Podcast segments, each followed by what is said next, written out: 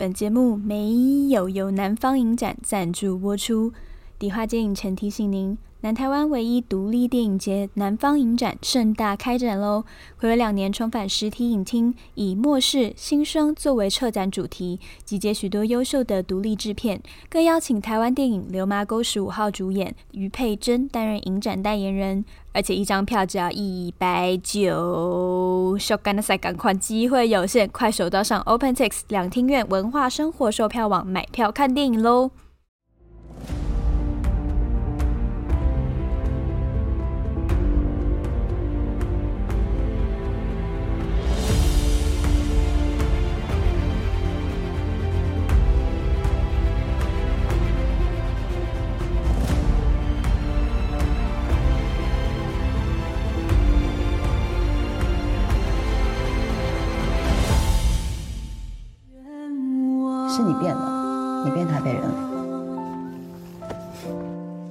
小到大，我就一直说，我想要成为什么样什么样的人，然后我就，我就一件事情都没有做到啊。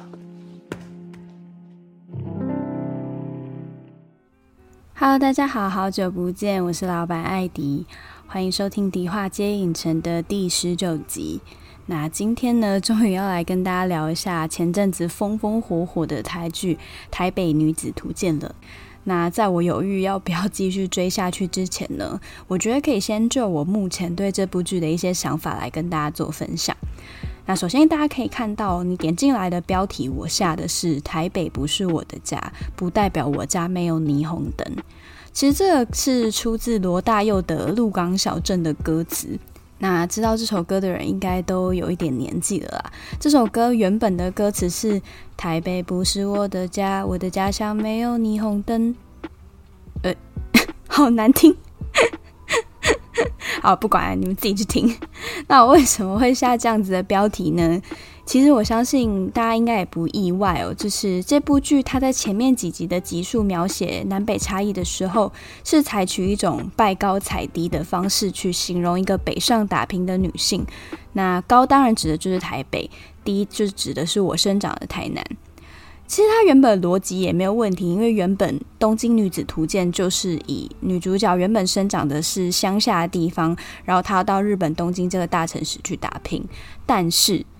但是台湾真的是太小了，我承认台北跟台南之间的确是有一些发展上的落差，可是我不认为有夸张到要把北上的南部人形容成好像什么都没有见过的土包子，而且有时候女主角演绎的方式实在是太夸张了，她好像以前她从来没有看过高楼大厦一样，所以我才会为今天的节目下这个标题：台北不是我的家，不代表我家没有霓虹灯。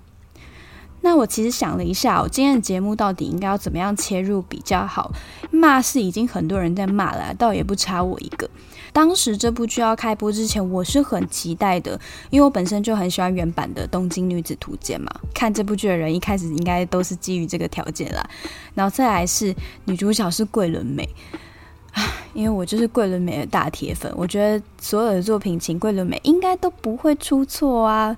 再加上之前看到初期宣传的时候，看到他们设定的这个条件，一个从台南永康上来北部打拼的女生，我就觉得，Hello，我就是林一山本人呐、因为我就是台南永康人呐、啊，这个剧也太适合我看了吧。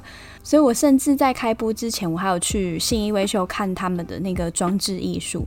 然后还去隔壁台湾大哥大换了一张《台北女子图鉴》的明信片贴在我的书桌前，就这么疯哦！就没想到，就是居然正式开播之后会是这样子的光景。那至于那张明信片呢，现在就是也被我撕下来收到抽屉里面了，不想贴。那所以在这么期待的前提之下，其实我也很好奇，这部剧到底是怎么样做到有这么多优秀的翻拍作品摆在前面。那也花大钱做行销，把整个台北捷运站包下来，也请了很多实力派演员，但却还是可以拍成这种嗯四不像的作品。至少我实在不认为，在近几年呃台剧有这么多优秀作品出炉的状况下，台北女子图鉴还只能端出这样子的成绩。另一方面，我也想知道说，好，那如果我认为编剧所描绘的台南人根本就不是真正的台南人，或是他想要传递的女性成长不够准确，那我认为的真正的林依珊又应该要是什么样子呢？这、是今天想要跟大家探讨这个作品的原因。所以今天除了我自己的心得分享之外，我也特别找来我之前的大学室友。就之前我有录一集恐怖室友全记录，那里面有提到说大学的时候跟我一起忍受袜子衫的徐熙娣，其实我平常都叫她娘娘啦，因为我们两个不止爱看康熙，还都很爱看宫斗剧，就《如懿传》《甄嬛传》那些。哦，没有，她不喜欢看《如懿传》，《如懿传》是我看的。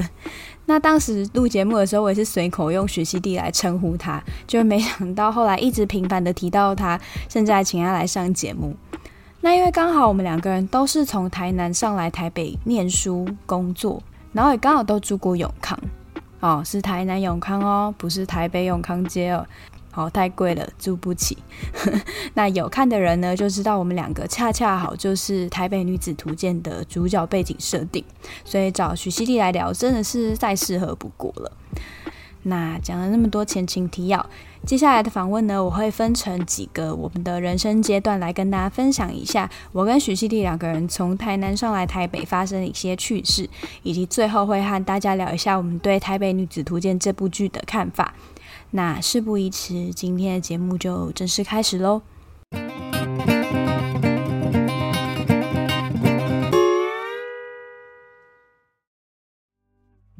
哎，你很久没有回来了吗？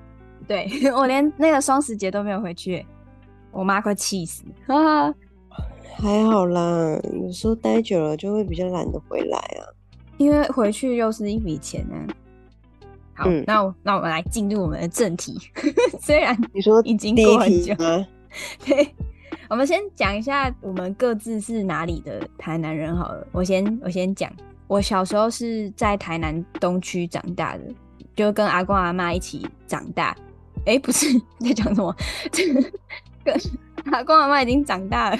小时候先住在台南市东区，后来呃回去跟爸爸妈妈住的时候是在台南的台南县的仁德，然后后来又搬到永康，所以我等于住了三个地方。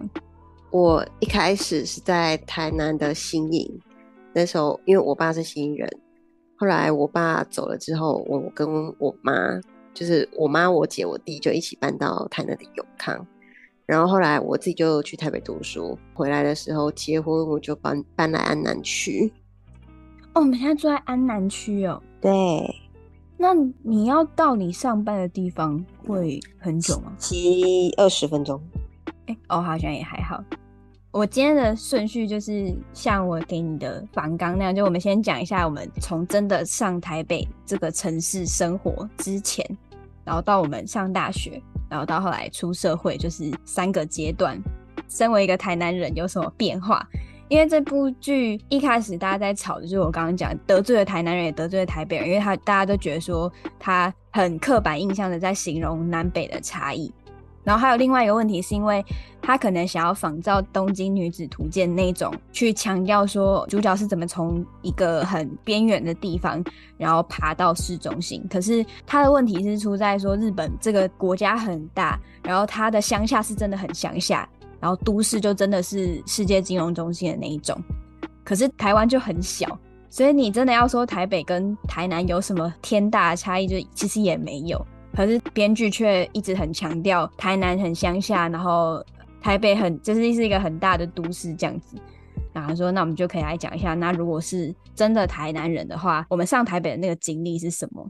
先讲我们从上正式上大学之前，小时候你在还没有上台北的时候，你对台北有什么想象吗？或是你想象中台北人是什么样子？想象中的台北就台北一零一啊，就那时候什么户外教学或者什么校外教学，不是都会说要去台北一零一？嗯，那时候觉得台北人好像比较繁华，然后好像比较进步一点吧。但是那时候的相对印象会觉得说台北人比较可怕，比较没有人情味，比较自私。哦，这个真的是长辈从小会灌输我们的。对对对对对，就不他们不会觉得台北人是多好的动物，他们讲都是负面的。我真的从小听就阿公阿妈或爸爸妈妈，他们真的都讲说，你去台北爱说你哦，台北就危险诶，台北人就东就派诶，就是都会讲这种话。他说以前的人到底被台北人算计的多惨？好好好，不要乱讲话好了，不然讲一讲，讲一讲被骂。那讲一讲又不是在更更加深南北吗？但是像你刚刚讲说，对台北印象就是台北一零一。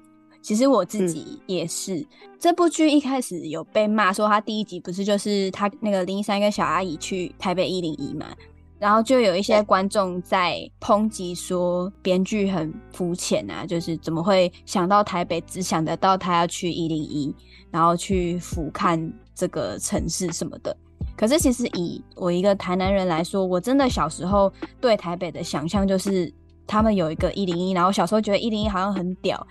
我可以跟你分享一个小时候我在一零一迷路的故事。从小就在迷路，那时候我记得好像才五六年级吧。爸妈他们可能企业要参访，然后就要去台北，我就是跟着去，这样就有一个行程就是去一零一。然后那时候也不知道去一零一干嘛，就我爸就在那边发呆，他就说你们自己去逛，他不想要走路。我就跟我妈说我想要去成品。就是那时候成品还有在一零一的时候，他就把我放在那边看书，然后说等一下妈妈再来接你。后来我我就坐在那个地板上看书，看一看之后，我就想说换别的书好了。我然后我不知道是一零一的成品真的格局很复杂，还是说我那时候太小了，所以觉得哪里都很大。我就真的在里面迷路，然后就在里面一直乱晃。后来走到一半的时候，突然有一个哥哥，他应该是店员，突然有个店员就拉住我说：“你是谁谁谁吗？”我说对，他说你妈妈在找你，然后我就跑过去，就看到我妈很紧张的在找我。他说你到底跑去哪里？我就说我不知道，我只是想要找书看。然后我妈说她以为很快就可以找到我，而且她就是她也有那种一个台南人要上台北，然后感觉台北都很高大上的那个心态。他那时候就穿的很漂亮，然后还踩高跟鞋。你不知道你有没有感觉以前的成品其实比较有那种图书馆的氛围，就是进去要轻声细语，然后很安静。那你觉得现在呢？现在就像菜市场，我觉得应该是以前人就真的不多吧。知道大东夜市对面以前有一间成品嘛？现在倒了。嗯嗯嗯。然后我最喜欢那间成品，是因为它在地下室的那间书店，真的就是你进去蹑手蹑脚，你不可以讲话，而且你甚至不能带着饮料进去，你饮料要寄放在柜台，就很像图书馆。然后里面非常安静。可是后来他倒了，然后搬到德安百货那边之后，就变菜市场。可是那个年代的成品是我那个年代的成品是很安静的，所以我妈那时候就是，她就想说我要优雅的走路，结果她就一直走，就想说干女儿去哪了？可是她又不能放下她的优雅，所以她就改成用高跟鞋踩很大力，那样咔咔咔。她想说踩大力一点。然后他女儿可能就会听到说妈妈在找他，可是没有，根本没有听到。然后他把自己弄得很尴尬，因为他咔咔咔很大声之后，他说旁边的人都在看他，他说这女的怎么这么没礼貌，就 是在书店走路这么大声，然后就越走越尴尬，就最后只好问店员说：“你可不可以帮我找我的小孩？”然后才找到我。嗯、然后后来我们出去之后就被我爸骂，就他说叫你雇个小孩，你也可以把他弄丢什么的。然后我妈就跟我说：“对不起，妈妈不知道台北这么大，所以那时候上台，小时候对台北的印象就真的是台北很危，好像很危险，常常会迷路。可是我觉得他一开始演的跟我们想我啦，至少是我以前被灌输跟想象的，我觉得没有落差欸。以前台北印象就就一零一啊，我自己觉得那那一 part 我没有觉得很突兀，我也不觉得。”你小时候你能懂的东西就很少啊，你只知道最显眼的那个就是一零一啊。以前不是还灌输我们什么台北一零一是什么全世界最高的大楼还是什么？对啊，啊你都一直这样灌输我们了，我们当然会觉得说台北就是那个啊，因为我们能拿出来说嘴的东西实在没有很多。以前啊，然后所以就变成老师上课的时候也说，哦，代表台湾的东西就台北一零一啊，然后什么品牌永远都讲说，哦，就捷安特啊，或是 那时候 HTC 啊，就永远都讲那几个，所以我对台北的印象的确就是这样，没有错。我也是。你是一开始就决定要上台北的大学吗？没有，一开始也是分数到了，呃，我有个老师刚好是政大的、哦、高中老师，然后他还蛮鼓励，就是南部的小孩去北部看一看。当下就觉得，嗯，好像很合理啊，就是你不需要一直待在自己好像很熟悉的环境。然后另外一个部分是成大就真的主，他就是理工。好吧，那不然学校老师这样讲啊，分数大，啊，不然就去政大好了。但是那时候决定要上去的时候，家里面的人一样一定会讲说要花很多钱，学费啊什么的。那因为其实政大跟成大学费应该是差不多，应该主要是差在生活费啦。生活费就想说，那就自己打工什么的，应该也可以自己负担吧。所以那时候就有有决定说要去读。其实我我觉得我们两个考量的点蛮像，因为我们两个也都是文组的学生。我考量的点是，也是第一个，就是我想说，我都已经在台南念那么久的书了，好歹大学要有机会可以离开台南。然后如果我念成大，我又一直困在育乐街，我说不要，我要我要去别的地方。因为老实说，比较好的大学基本上都在北部，在我们又是念文组的。所以，就像你刚刚讲的，成大就是真的是理工科比较出名。就算它有法律、有会计，可是我们两个就不是念那个的。这样相比起来的话，你就会觉得那那就还是上台北去看一看。因为这部剧有他前面妈妈不是就讲说，念什么台北的学校，台南的念一念就好了。有些人就骂说，成大也是很难考的，什么叫做台南的学校念一念就好？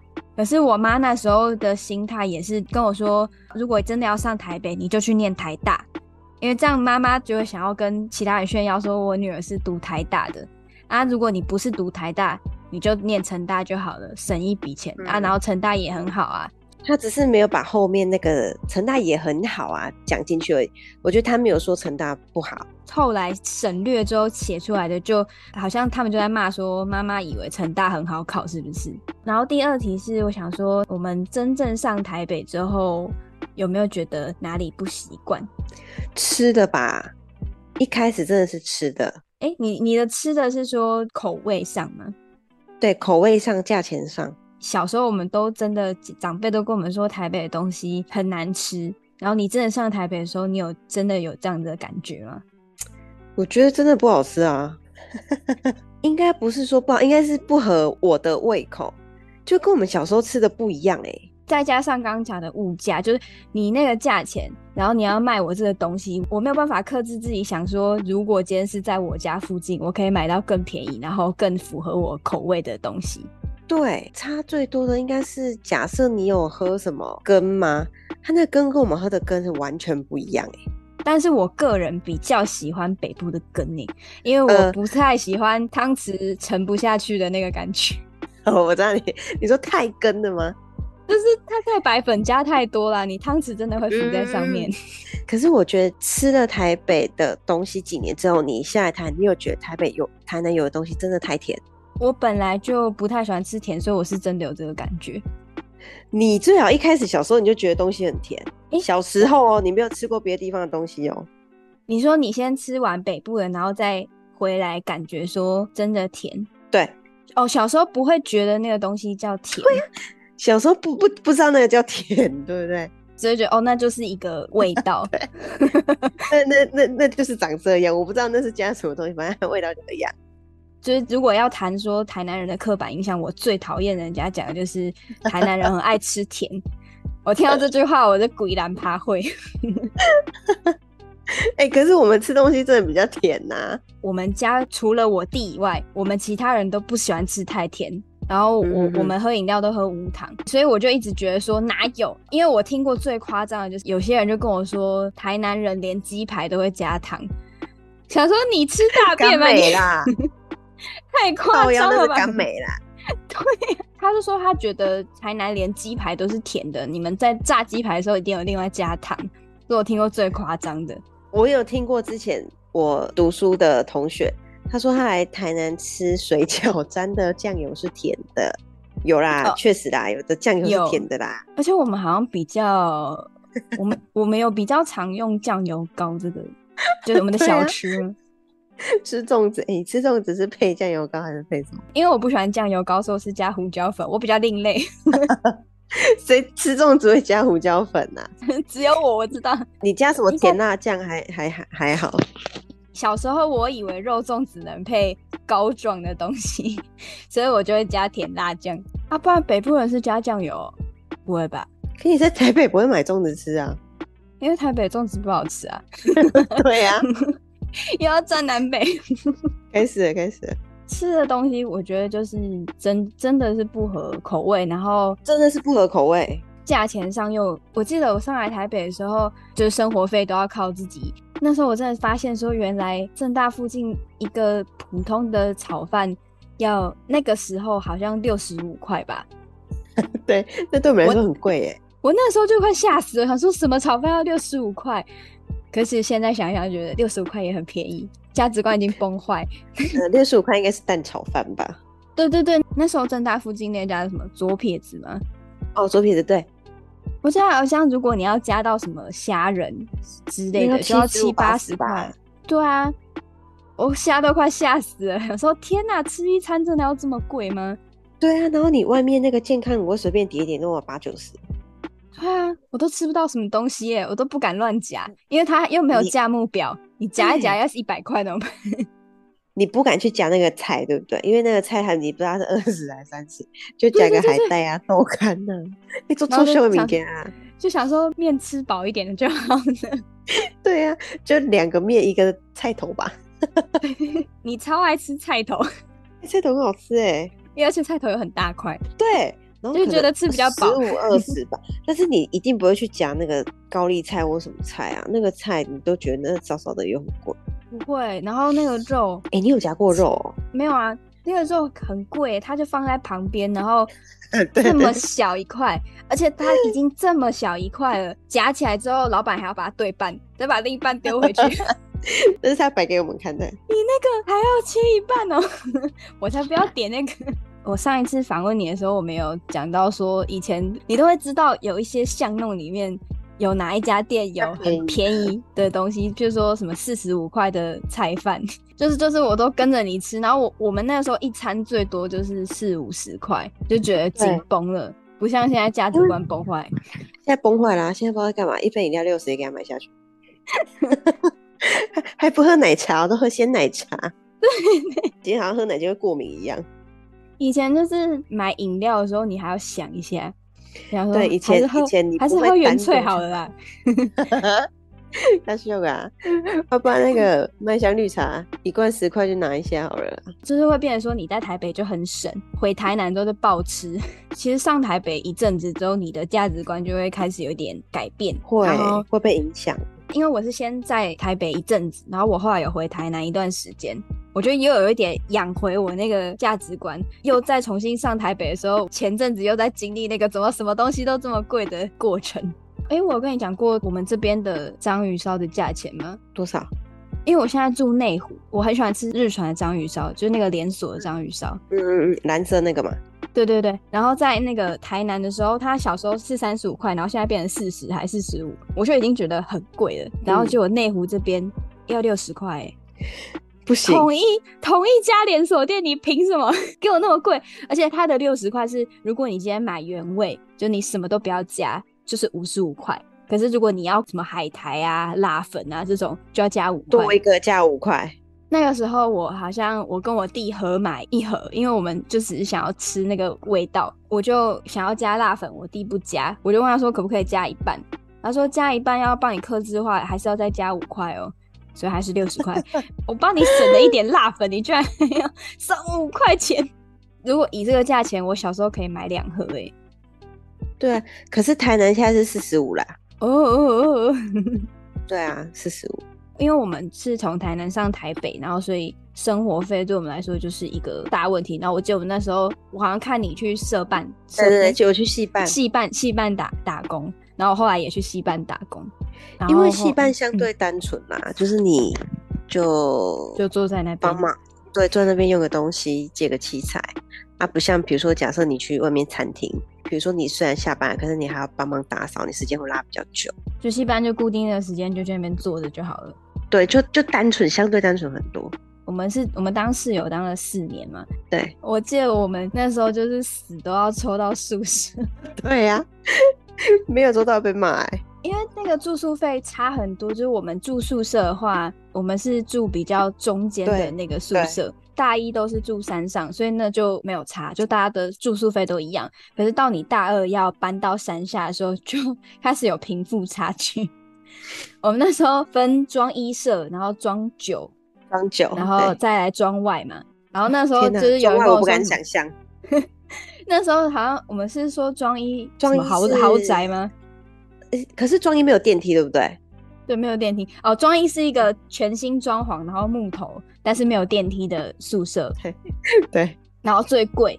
装九是我记得那时候学姐就跟我说，装九就是国宅，它就是很朴素，跟我们大一住的山上那个宿舍很像。然后但是它有电梯，价位在中间。然后庄外就是贫民窟。庄外那个别闹了。装外就是最旧的那个，然后又特别潮湿、脏，又很暗。对，而且是男女是一起的，男女生是混在一起。哎，不是混在一起啊，就是男生宿舍跟女生宿舍是在隔壁，隔壁栋。但是它租金最便宜。然后那个时候我记得好像蛮多人，就是一知道可以选宿舍之后，大家都要去抢装衣，就比较漂亮的那一个。而且它还有房型上的差异，就是它里面它有分大间、小间，然后大间的住宿费又更贵。然后我记得我们就是在大家都要去抢装一的时候，我们两个就笃定说，我们就是要住装九，我们要便宜，然后也要电梯。装九好像哎、欸，一个学期好像不到一万哎、欸，一个学期九千呢，我记得九千，还给你包水、包电、包网络，然后又又有电梯，还有冰箱。对。然后，如果你没有抽到宿舍，你就要真的要去外面租房子。虽然说学校附近的房租算是比较便宜的，可是反正住台南的话，就是一定会想要抽宿舍。抽宿舍。第二个我觉得比较有感是交通。其实我是来台北，我才学会怎么搭公车跟捷运的。哎、欸，我也是哎、欸，我在台南没有搭过公车哎、欸。在台南为什么搭公车很不方便呢？因为那个台南的公车，我不知道现在有没有好一点。可是那个时候是台南的公车很难搭，就是它的路线不像台北那么方便。然后再来是台南的公车，你错过一班就大概一个小时后见，可以去吃个饭啊。这这这真的是一个小时，不像台北的公车这么多班。对，所以你以前就完全不会想要搭大众交通，一点都不想。然后但是在台北的话。第一个是我不敢在台北骑车，我觉得台北人骑车好恐怖，比较冲。哎、欸，我骑过哎、欸。哦，你有说你之前要从？对啊，从台北骑回政大，超恐怖。他们是骑比较快吗？因为他们的那个红绿灯比较久，你这个红绿灯不过，你就先等九十秒再讲。哦，对 对对，你就这边晒九十秒就对了啦，要、啊、不然你就这边烤红烤九十秒啊。对，重点是你水小一点，你还要带转哦。你这个九十秒对不对？你去下一个路口再带转，你再九十秒。而且而且台台北的路又再更大条，然后车又更多，而且它很多单行道。对啊，你一个不小心，你可能就会你一个不小心回不了家。你等下那个两点的课来不及，你先上三点的。再来是台南没有捷运，没有。哎、欸，你你知道我现在开始骑车吗？我觉得台南交通真的不行啊。怎么说？你知道路很小条嘛？你路很小条，有时候他又会给你塞公车。哦，对对对对对，你公车他要载人，他要切里面嘛？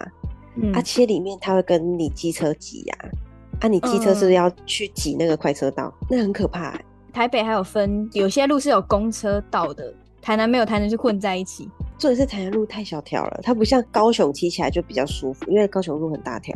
哎、欸，你知道文贤路？我知道啊。Costco 那边，哎、欸，那边吓死人哎、欸！因为那边又有 Costco，又有花园夜市，就是那些观光客会去的地方。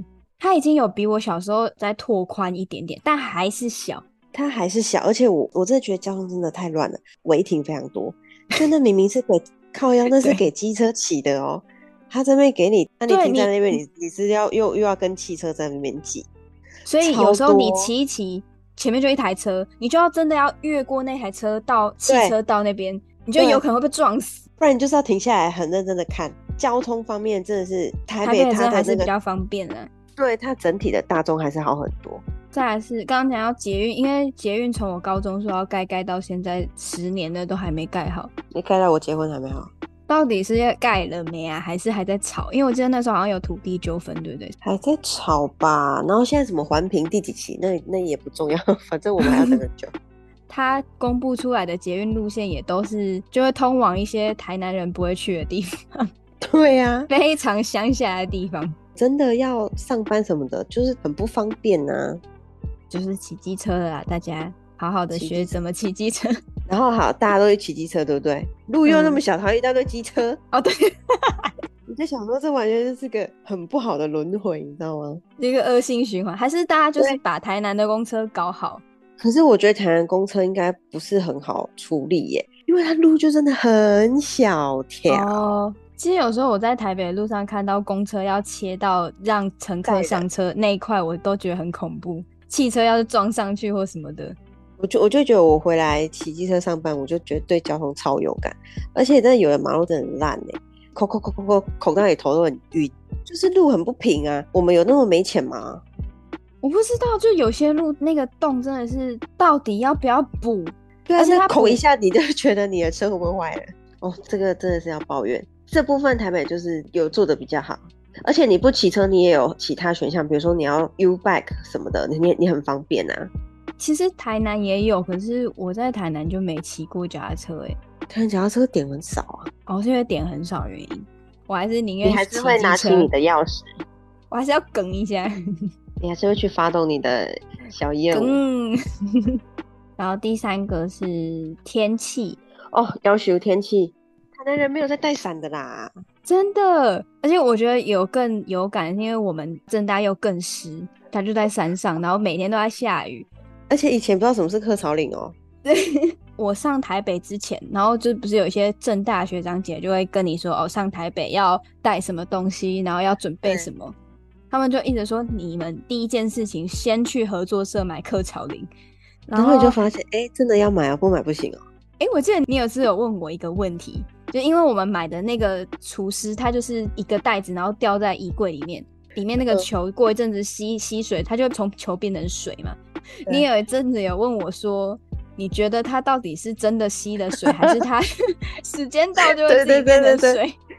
会不会它挂在台南也是这样的速度？因为它那个消耗的速度越来越快，太快你就觉得它是在骗人，而且而且你并没有觉得挂了它之后你的房间真的比较干爽或什么的，可是你又不得不挂，然后它又其实老实说不便宜呢，它一个就六十还七十哎，对啊，然后你要一直一直换，它好那时候好像我们挂两三个礼拜它就又全部变成水，就是它又要被换掉了。对，而且你不是买一个你床也要放哎，对啊，你就是我们那时候就是哪里都塞。衣柜塞，然后床旁边也要塞。每学期我们要寒暑假要搬回去台南的时候，寒假的东西都还可以留在宿舍。你还要把它立起来，你还要把床垫折起来，然后里面塞一堆厨师盒，因为你很怕你放个寒假回来，你的床垫全部都发霉。对对。然后每天都在下雨，然后每天都在滑倒。然后每天都在被风吹啊！哎、欸，装久要过那个仲约，那个风很大哎、欸，那跟小河一样。我们的宿舍到图书馆的中间有一条路，那条路不知道为什么风特大。那个你雨伞没买好一点，可以折回来，那个绝对断。你去拿那个 seven 看看，真的 seven 那个那个必断，你没有断，那个 seven 应该是品质有做加强，那个必断。我记得我到那一段，如果雨没有很大，我真的会把雨伞收起来，然后我宁可 跑过去，因为你怕雨伞会掉，对不对？对，因为一把雨伞也很贵。后来会去买比较好的，因为就是你便宜的雨伞，你一直买还不是一样，跟一支比较好雨伞差不多。我也是第一次在正大才知道，原来有偷伞贼这个名词。对，伞很容易被偷。虽然我整个大学生生涯都没有被偷过伞，我都是伞坏掉。就是因为太常下雨了，所以正大的学生很多有被偷过伞的经验。对啊，因为大家要用，然后就是啊，没关系啊，随随便拿一把。我们那时候都戏称下大雨的正大是那时候八仙乐园。对啊，而且它那个雨不是像塞巴侯一下子没了，那个给你下下到半夜，对，都有可能哦。你就一整天就待在你那个教室。我那时候是为、啊、为了不要摔死，我真的会去买七百块的那个哈瓦斯，为了要好好的活下去。你不能买那个 一百块的那种烂拖鞋，你真的会摔死。我觉得现在的天气真的不友善啊。然后山上又下雨，小雷公啊，冷到你头皮都在冷。不能怪正大学生翘课 哎，你你真的不能怪我们，你要怪老师为什么会开那个时间。而且我们两个的课都是。就九点十点的那一种，我自己都觉得说我的期末考会考比较差，是因为那个 期末考都在冬天。我那时候就想说，有人有那种一些情绪的问题的话，那个季节的转变不是会让他们的状况不是很好吗？什么忧郁症啊或什么的，你知道那季节转换的时候比较容易发作。那怎么办？盛大一直是阴雨绵绵的，那他一直心情很差。对啊，对啊，所以我就说正大感觉好像不是，嗯，假设啦，他有一些情绪上的问题，好像很不适合在正大，因为都没有什么太阳，没有那种阳光啊，整天都在那边阴雨绵绵。我心情很差，不要读正大。接下来我有收集一些其他比较琐碎，然后我觉得台南跟台北的差异。那、嗯、个是，其实我上台北的时候，真的有觉得台北的保养偏少。你有觉得？台北有保养吗？对哦。其实我在台南比较常去买生活用品的是宝雅，哎，我反而比较少去屈臣氏那那种药妆店。哎，真的，屈臣氏偏少，有可能它需要的面积比较大啊。台北不是很贵吗？寸土寸金。而且我到我家附近那间宝雅有停车场哎，它宝雅不是本来都有停车场吗？像东宁路上面那一间，可能是因为在市区的马路边，所以它就没有停车场。哦哦，它只有路边的停车格，它没有自己专属的。刚刚有讲到说，你说你搭火车会去永康火车站搭哦，因为我以前就住永康啊。哎、欸，可是其实我不管住在哪里，我从来都没有去过永康火车站呢。没有，你住的那个地方离永康火车站真的比较远哦。对，因为我妈也是跟我说，其实如果真的你要去永康火车站，你不如就直接去台南火车站，因为那个距离是差不多的。而且以前你那个国高中你要去台南，你未成年不可能骑摩托车去啊，你一定会请你妈载你去火车站，然后再搭到台南火车站，然后再再自己跟朋友什么的啊。所以我刚刚想说，林一山他在搭车的时候，我一开始以为他是不是在拍后站？那不是，嗯，那他到底去哪里搭车？没有那么小，后站也蛮大的啊。可是现在后站在改建，应该会变更大。再改，再改。对，我那时候想说，他是不是想拍后站，但是后站正在施工，所以他就不知道找的哪里。不是啊，可是他对啊，永康是不一定要去永康火车站打，那他总可以台南或保安吧？就他去新化更远，新化新化要到台北是要搭区间车啊？不知道，不知道。对啊，他到底有没有去过台南？对啊，我觉得他这样这一点蛮不用心的，就是去个奇怪的车站拍。还有一个应该是走路速度吧，因为我本来就是一个走路速度很快的人，oh. 所以我就还好。我还会嫌有一些台北人走路很慢，可是台南大多数台南人走路慢没有错。我觉得生活步调有差，对，真的有差，而且可能他们要去赶公车，我们没有公车要赶，对啊，我们不用赶啊，我们骑机车就赶上你，对呀、啊，反正我们自己时间都自己控制，我们没有受制于大众运输，但是是真的有觉得步调上面，就是那个生活的步调，台南是真的比较慵懒一点，比较 比较懒兮一点。但台北就是 什么东西都是要快快快，然后如果你现在不做，你马上就会错过的那种感觉。对，台北会让人家比较紧张，因为这部剧一开始有一些人就会说，台南人哪有眼界那么窄，就会觉得台北人一定都是怎么样怎么样。然后我就立刻想到说，我以前有一个朋友，他真的就是这个心态、欸。他也是跟我一样从台南上来台北，然后那时候我才刚上大一，大概一一两个礼拜，我就跟他一起去买东西。然后我们要过马路的时候，因为我在台南就是直接穿越马路，就没车我就直接过了。然后那个时候他就直接拉住我说：“大姐不可以，台北人都走斑马线的。”我说说屁嘞！然后他就说：“有，我跟你讲，上台北我们要遵守交通规则，台北人都是走斑马线的。”所以我那时候就想说，嗯，其实真的有台南人对台北人有这个误解，就是台北一定怎样怎样怎样。对对对对对，一定会有啦，我觉得多少。记得我我上台北还有一个要学会的东西，就是廉价要抢票，以及你如何在下课第一时间冲到北车。因为真大真的很偏僻。因为后来捷运路线还要改，但是我们那时候最一开始从正大要到北车要四十分钟到一个小时。然后我记得第一次我们就是中秋节要回家的时候，我还是靠你带我去的，就是你事先查好那个路线，因为我们要转两三次车吧才能到那个北车。好可怜哦，怎么这么可怜？真的以前就是这样。再下来，我有问到台北的学生比较会打扮，呃，我觉得这个有。有一个成大的朋友来政大找我，然后他跟我说，就是他在政大这样子走，他觉得里面的学生真的妆比较浓，然后比较会打扮。然后我就想说，有这么夸张吗？那时候我我也还不会化妆，所以我想说我好像没什么特别的感觉。然后他就说他上来找我的时候，他有特别打扮一下。可是他说他如果今天是在台南，他绝对不会穿这样去上课。他说成大的学生大部分都是素颜，然后穿拖鞋什么的。我就后来就问在，在夸张，就在问了另外一个成大的学生，想说问看看是有没有真的有这件事情。然后他就说有，而且他说如果是台北人下来读成大的话，他一开始还会稍微打扮一下，后来过几个月之后，他也会开始素颜穿拖鞋。他也会放弃自己，是不是？对，他会放弃自己。可能是你生活圈，就是你周边的人出门就是会化妆，就是会稍微装扮一下。你不装扮，好像就奇怪。然后嗯。我其实一直都穿的很蛮朴素的吗？我觉得 衣服就是那几件，但是我们有另外一个室友，他的衣服就是非常的浮夸。你在说我们两个室友啊？我在回想说我，我我们两个上次给他代号是什么？啊，六里鼠哎！对对对对，他他他他那一只老鼠讲很久哎。那个料理鼠王，他的服装风格就是偏浮夸，浮夸系的，对。他就穿一些透视装。或是一些流苏装，流苏流苏，对对。然后有时候他就会问我们说：“哎、欸，你觉得这这个衣服好看吗？”会不会很？他会说会不会很奇怪？对对对。然后我都不知道要说什么。就那个时候，好像公馆那边很多这种衣服。有时候买回来的时候，想说：“嗯，这是什么？” 那又不能多讲什么。我觉得我们好像都会觉得说：“哦，不会啊。”然后等下去上厕所的时候，我就会说：“那个是什么？”然后等他回来说：“哎、欸、哎、欸，哦没没有啊，没什么，没有，我们没有，我们不会这样。我们是要讲什么时候门一开，我们两个就转头做自己的事情。他一定会觉得很怪、欸。他说：哎、欸，怎么这么安静？对，你在进来之前，我们有很多话要说，就是不能被你听到而已。对，哎、欸，我问你哦，你现在喝饮料的次数大概是多频繁？啊，你问我不准，因为我从小就很爱喝饮料，我每天都要喝。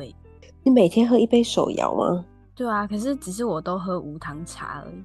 哦，你不会喝什么波霸或者是？很少，但是我每天一定要有一杯茶。那你喝水吗？也会喝，但是一定要有茶。至少一杯还是就是固定一杯？固定一杯，两杯太多了吧？我觉得一杯饮料喝一整天的那一种。哦，你喝的速度比较慢。其实也不是慢，就是珍惜我这一天只有这一杯，慢慢喝。可是茶，你会买很贵的茶吗？茶应该也没有办法太贵吧？茶不是就三十块？可是还好，你看你像你像布莱恩，那如果是你的话，你多久喝一次饮料？因为我觉得我回来之后，我觉得我同事还蛮爱订饮料的，有时候就觉得好像会比在台北更会买饮料喝。因为你本来就很少，你以前顶多就是买那个十块钱的生活泡沫绿茶，然后那个喝一下过一下瘾这样子。对对对对，你最多买饮料是买那个，你很少再买。一整杯，我很少买手摇，对，对对对。可是我以为是那是你个人，就是比较对饮料还好哎，还是你以前也是为了省钱？都有，因为我本来我跟我妈就很爱喝饮料，所以我从以前就是跟她一起每天都一杯。可是你是喝无糖的，你不会去喝有糖的。我也不太喜欢加一些料，我就很久很久想说喝一次有料的，但通常喝一口就会后悔，就后悔今天干嘛加那个料这样子。就是想说料好多，早知道把那个十块省下来。因为我爸就会家里会有牛奶，所以我就都是买茶。如果真的很想喝奶茶，我自己加牛奶。对，可可是加牛奶只有红茶加好喝啊，你现在其他的茶加就不好喝啊。我都会加哎、欸，绿茶加去就没味道。那你这浪费牛奶。有时候就想喝一下嘛，加下去就想说为什么要加？我有加过，那加的那真的不好喝，是是因为红茶味道够重啊，所以对。然后你加那，你才有那种鲜奶无糖鲜奶的感觉。嗯，你像清茶跟那个什么绿茶加起来就很奇怪。清茶就是好好的当清茶就好了，或是乌龙茶、乌龙奶青这样子。我不知道点那个要干嘛？诶、欸，是是以前还有一种茶是。乌龙茶加清茶吗？还是什么？有这个，我都很不知道这个茶是想要干嘛、欸。这样喝会不会中毒啊？我不知道。但是就是这个茶摆出，我想说是是因为你们变不出什么花样，所以想说把现有的东西全部掺在一起，然后味道又差不多接近这样子。我想说喝不出那是什么。哎、欸，为什么要突然讲到饮料这个、啊？因为我刚喝了一口水，然后就突然想到饮料这件事情。你是想说是不是你回台南比较常订饮料，还是只是你同事的问题？对，我就在想，我就在想，为什么回台南会比较容易喝饮料？我觉得是你同事的问题。讲台语这件事，我是之前好像问过你，对不对？就是《台北女子图鉴》第一集的时候，我好像就有跟你说，我觉得他们家没有讲台语很不合理。可是你有跟我说，你觉得还好，因为家长跟小孩讲话本来就不太会一直讲台语。嗯，这个这个真的，我后来就仔细想说，我会觉得很违和原因是因为以我们家的状况来说，也是平常讲国语，除非要骂小孩的时候才会讲台语。但是对我来说比较怪的地方是，他们的国语都很标准，但我们家的 国语都有口音。可是我不知道是不是每每个家都这样。我觉得也不一定啊，看是什么家庭吧。像我的同事，可能年纪比我大个五六岁，他的爸妈讲的国语我也听不出口音的。嗯，那就是我们家的人的问题。而且我以前都不知道自己有乡音诶，你叫乡音吗？就我在台北真的有被讲过两三次，我讲话有乡音，真的哦。可是这个是都台北人跟你讲，还是是台南人跟你讲？是都台北人跟我讲。哦，还是就是我的人的问题。可是我觉得有像有的台中人，你很明显那就是台中腔，啊，有的就真的也还好。然后最后问，就是你上台北念大学之后，我自己有一个感觉是，我会讲哦，我要回台北。哎、欸，我我以前有时候回去阿妈家怎么样？阿公阿里等是不是登去台北？然后我那时候就想说，嗯、下面我是登去台北。我是在我的手账上面写回台北，然后我写完之后我想说，诶、欸，为什么是回台北？可是如果就是你要我讲说，哦，那我要上台北，又觉得好像很奇怪。某一天就开始发现你会讲回台南，也同时会讲回台北这样。对，我后来就觉得太烦了，为什么叫回台北？我到底为什么回一趟家？我自己的家我要带那么多东西啊？对，我要带化妆品，我要带内衣，我要带什么？我就觉得也太烦了吧。我会有那个桌历行事力嘛，我就会直接写台北、台南，我都不会写那个动词。我有一段时间让我就是逼自己要讲去台北。跟回台南，但那时候就是意识到说，突然变成你要回台北的时候，你就会觉得有有一段时间真的不太能接受这件事情。虽然可能没有人在意，就自己内心不知道是在在意什么，就会觉得说，我到底为什么要回台北？回什么回？那又不是我家。对，台北不是我的家，但是你又不得不去。对啊，就那就是你学校啊，或者那就是你公司就在那里，你就是要去。对，哎、欸，大家讲到公司，你是在台北工作一段时间，然后回台南，然后我是现在还是在台北工作。哎、欸，你现在会化妆了吗？还好，可我我就是真的是懒，不会说我在台北会化，在台南不化。我是真的哦，很懒得去做这些事情。哎、欸，你要那么早起啊，又要用那些事情，你回来还要卸。因为我我现在工作也是都素颜。我除非是如果今天跟朋友约，或是我要去什么重要场合，我才会化妆。我都没有。你有啊？你去那个喝喜酒的时候，不是有化妆吗？哦哦，那个会，那个会。可是假设是跟朋友吃饭，那个我也不会。可是毕竟我的眉毛只有一半。啊，因为我有去用眉毛啦。哦，你有纹眉？白痴，不是挑眉啦。纹眉是阿妈那个年代的好吗？纹眉是绿眉毛的那个，对不对？那个是会留颜色的。我以前我姑姑他们都有纹眉跟纹眼线，眼线，嗯，它那颜色都会变成青青绿绿的。对，它就是变成绿睫毛跟绿眉毛。嗯、我而且我小时候不知道那个是纹上去的，我想说为什么大大姑姑生来就有眼线？然后后来长大之后，有一次他好像不知道发什么疯，他去把它除掉，感觉就很痛。哦、那一天我就看到他眼睛超肿，这样，然后那个表哥又跟我说不要问，看到哭。然后因为有没有眉毛真的有差很多，精神上。刚刚讲到第一集林一山去面试的时候，他就化了一个很丑的妆。剧情还没有演到后面的时候，我还想说，这化妆师也太不会化妆了吧？怎么把他画那么丑？后来发现哦，是故意的。可是这个应该不是台南人会不会化妆问题，我觉得应该就是你这个人有没有特别去学。嗯，我其实也不知道是谁给我一个观念，但我就一直觉得出社会的人是不是都要会化妆？所以我本来是一个都没有在打扮的人，然后后来到大三、大四的时候，我才突然就觉得，嗯，我要好好学化妆，不然我以后找工作面试怎么办？然后那时候就在你面前顶了很久的那个很粗的眉毛。对，那时候还在学。我记得有一次，我好像我跟我另外一个朋友拍照，然后发 IG，你就说我心机很重，因为 另外一个朋友没有眉毛，但是我就是很明显两 条很粗的海苔在我的 脸上。但我那时候纯粹是为了找工作要练习，哎，其实我觉得老实讲，台北人也有很多不会化妆的。对啊，所以所以其实看个人吧，你想学，然后你多画，大概就那样子。其实老实说，工作并没有一定要化妆，因为我那时候为了找工作去学，但我现在上班也都是都素颜。可是日本好像是真的每天都要化妆，可是我觉得台湾没有。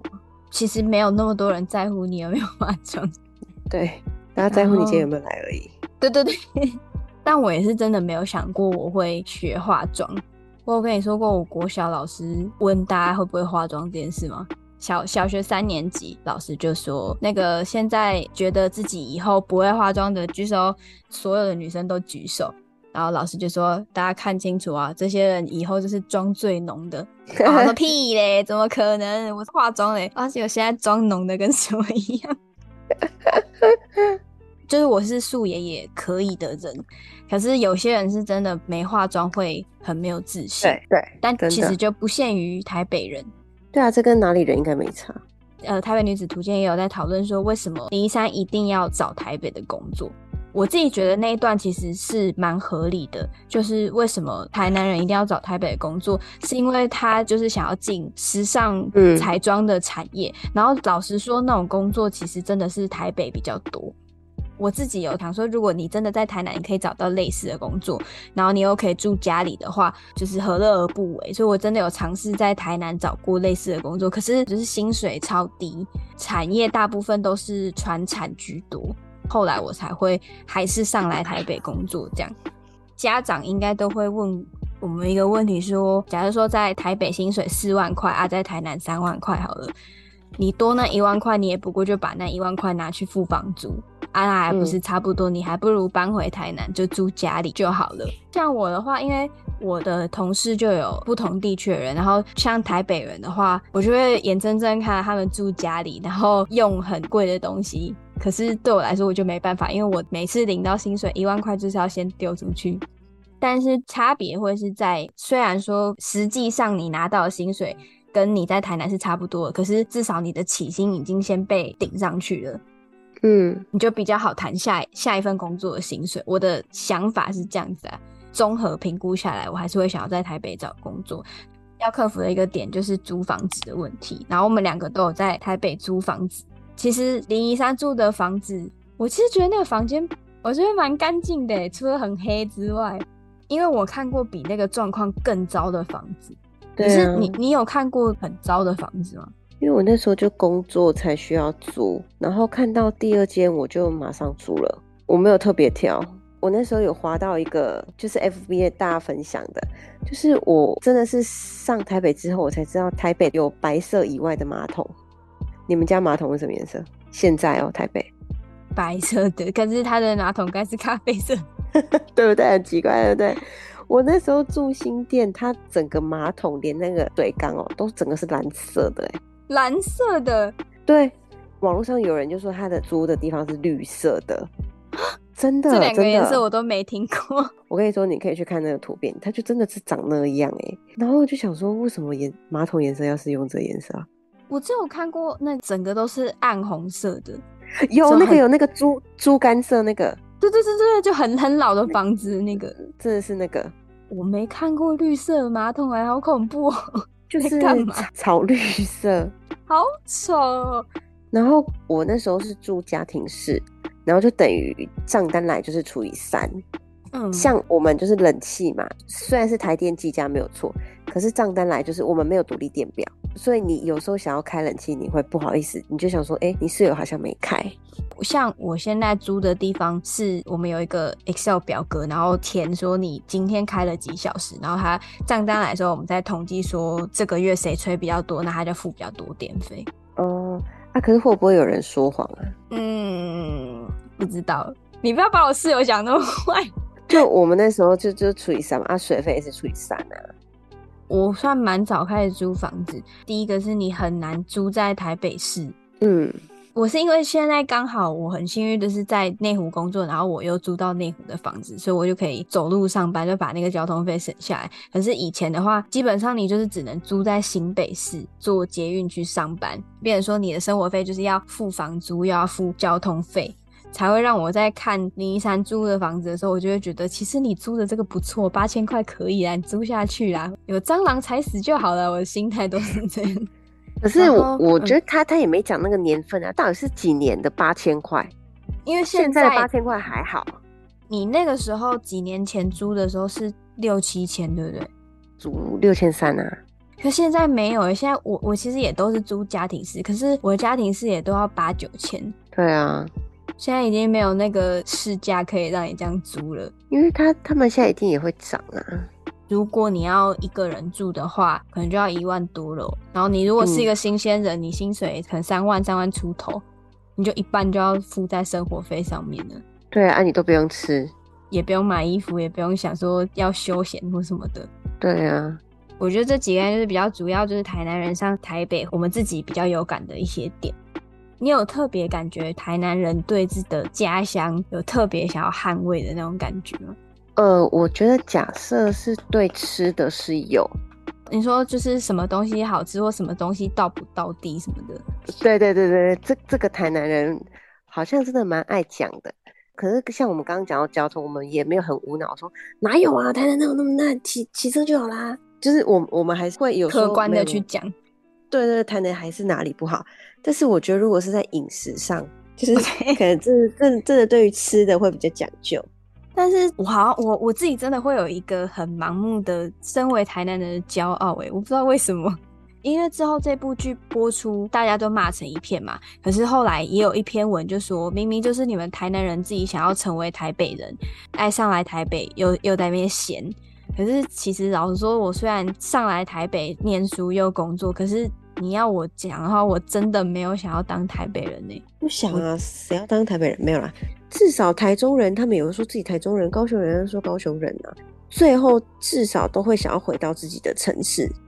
我自己本身有这个感觉，我可以说台南哪里不好，但其他人不行啊。不知道为什么从小到大我就是觉得很骄傲自己是台南人，这样也不知道这个迷之自信是从哪里来的。假设你有朋友来台南玩，他就说。啊！可是你要去哪里？然后假设你不会骑机车，你好像哪里都不能去。假设他这样跟你讲的话，你要怎么回他？如如果他的问法是觉得说台南怎么那么麻烦啊，都不能搭公车去的话，我就会觉得说你自己不会学骑机车哦，我那个防卫心会起来欸。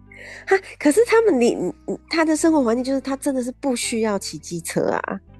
我不知道，我不知道为什么。这这个我还好，这个我还好。我我我会很严重的就觉得说怎样想讲台南什么？来啊，出来站啊！就我真的会有这种感觉。可是你现在还是会没办法接受，比如说人家稍微讲一下台南哪里怎么样，你就会觉得说你会稍微有点防备心。会，我现在还是会有，你还是会有。即使我明明就知道人家没有那个意思，或是他就是讲干话而已，但我心情就是会有一点。我记得那时候老板请我们去聚餐唱歌，然后我就跟我朋友点了一首台语歌。然后我老板就在旁边说：“哦，台南人真的都会唱台语歌诶，这个揶揄式的真的是好像在要给你的这种，真的是可以生气。可是假设比如说他讲的是你自己也知道说，哎，台南这部分好像是真的有稍微是缺点的话，你也是会给他给小灯小 K。我真的会，就是会有一种我才可以讲，你不行讲的那种 感觉。OK. 这这这是我的问题。”但是总体而言的话，我觉得这部剧会有这么多讨论，其实就是因为它没有很忠实的去呈现台湾每个地方的差异，或是说台湾的差异没有大到需要你去特别强调。你因为你一旦要强调，就很容易变成刻板印象。但是可能他们前面没有处理好，所以才会让部分的观众就是很生气。又或者是他处理的方式就是用很极端的，他觉得哦台北就是很繁华，然后下一个就给你拍余温。对，永康不会一直经过余温，好不好？对啊，所以我觉得他可能从一开始用一个拜高踩低的路线去讲台南人上台北的这个心态，然后才会引起大家的那个讨论。可是实际上，以我们真的从台南到台北念书、在工作的心情来讲，说其实并没有这样。就是他把他形塑成台北好像很嘻花，然后台南人上去就是很爱嘻花，不能用那么极端的方式去讲这个。以上就是台南人现身说法。对。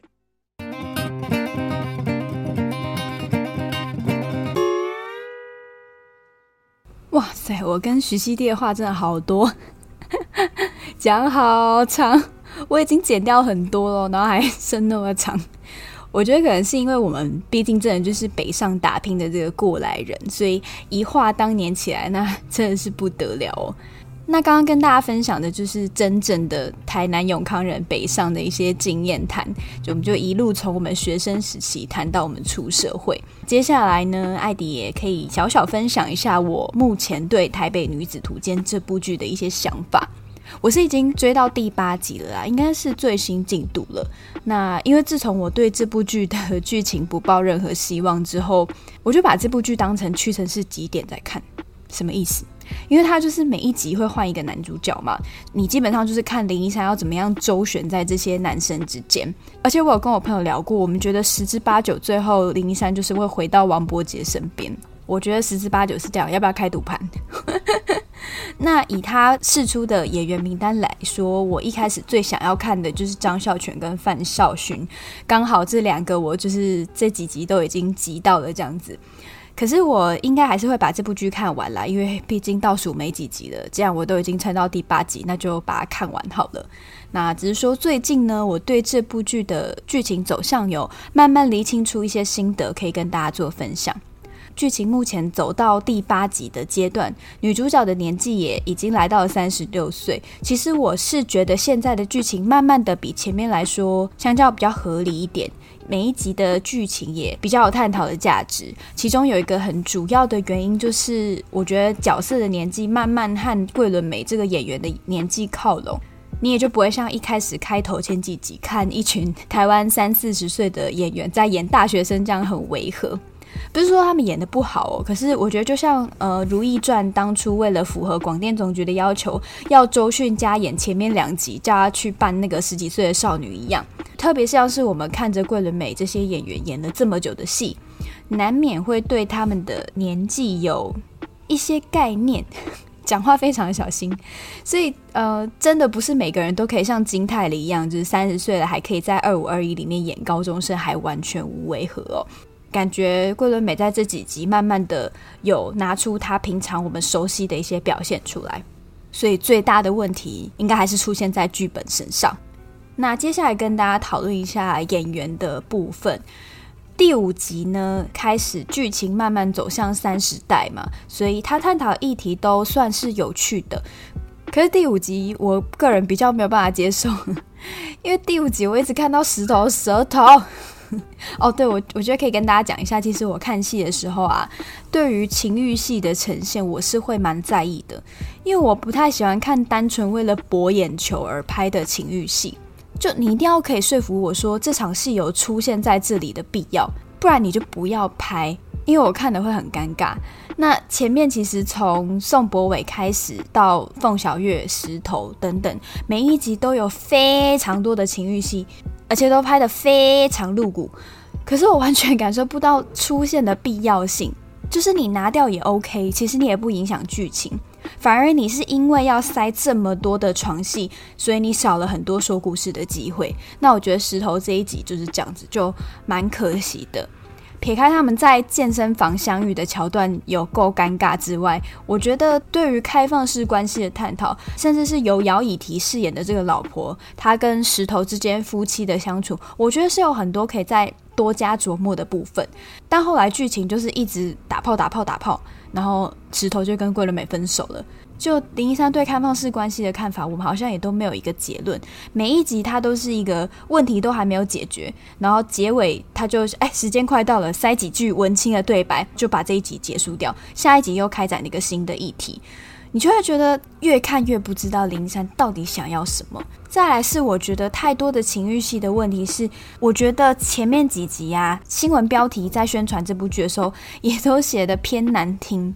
其实我蛮难过的，就是有一种这部剧最后只剩下这些可以打广告的感觉。我念一些新闻标题给你们听哦，比如说影后当小三不藏了，桂纶镁欲火难耐，野外激战站姿娇喘画面全曝光，就这种社会新闻的标题都拿来写。然后桂纶镁晚节不保，第五集出炉，网改名台北女子图贱，就是贝哥哥的那个贱。然后桂纶镁激情滚床人夫，被费洛蒙笼罩。就 我自己不太喜欢这种行销的手法，诶。我是有猜啦，可能是因为他前面几集就剧情真的被骂太惨，所以他如果再发新闻说哇，这一集桂纶镁演出了现代女子的心声，我觉得他会被骂更惨。新闻只好换个方式，就开始拿演员来作为宣传的材料，就开始说桂纶镁这周又上了哪一个男生。但是我自己觉得这种方式。就让我蛮不舒服的，所以还好第六集开始，这种床戏的分量就少了很多。那再讲到这部剧的形式，我猜可能是他的宣传手法就是一集要换一个男主角，然后他就把所有台湾比较知名的男生都塞到这部剧来了。那为了让每个人都有平均一集的出场分量，他就每一集都换一个，所以就呈现一种类似单元剧的方式，每一个男生都代表着一个人生的议题，这样。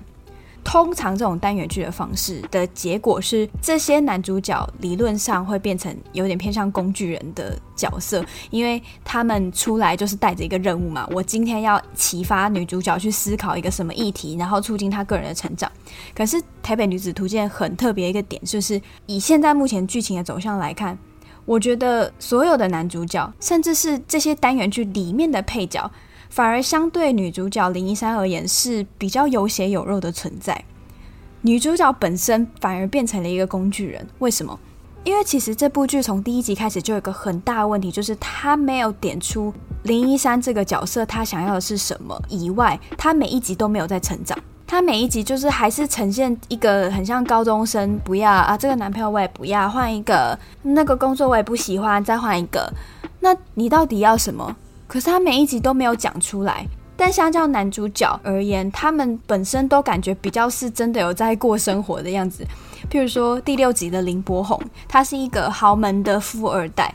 那虽然林柏宏，我觉得他对富二代的气质好像还是有点差距，可是至少他在探讨的是，他希望可以从这个满是枷锁的家族里面解脱，他想要他的自由。而且我觉得他是目前整个八集看下来最悲剧的角色，因为到最后他还是被困在这个家族里的。那再来是张孝全所饰演的这个直父，其实他是我最喜欢的角色，诶，他是不婚主义的代表。可是我觉得很奇怪是，编剧都想要探讨不婚主义了，但是他的使用的方式是所有人都觉得直父很奇怪。你为什么不结婚？你为什么不生小孩？然后是用一种取笑、贬低的方式，感觉有点在歧视不婚主义的人。然后这一集就在桂纶镁跟张孝全他们没有办法达到共识的状况下就结束了啊！所以编剧对于不婚主义的想法是什么？你想探讨什么？没没看到啊？就看到大家一直质疑张孝全很奇怪，张孝全才是最奇怪的那个人，就是要结婚啊，就是要生小孩啊，你怎么跟大家不一样？然后就没了。好，在下一集，范少勋。其实我觉得范少勋这一集算是蛮自然的，因为在原版《东京女子图鉴》，范少勋这个角色其实就是一个想要吃软饭的小白脸。那可是，在这一集里面，我们可以看到说，范少勋他其实是也是呃对自己的未来有一些想法，只是说他的年纪导致他跟桂纶镁的人生在不同的阶段，所以他们想要的东西不一样。我觉得里面还有一个很有趣的点，就是他有问桂纶镁说：“你为什么都不说你爱我？”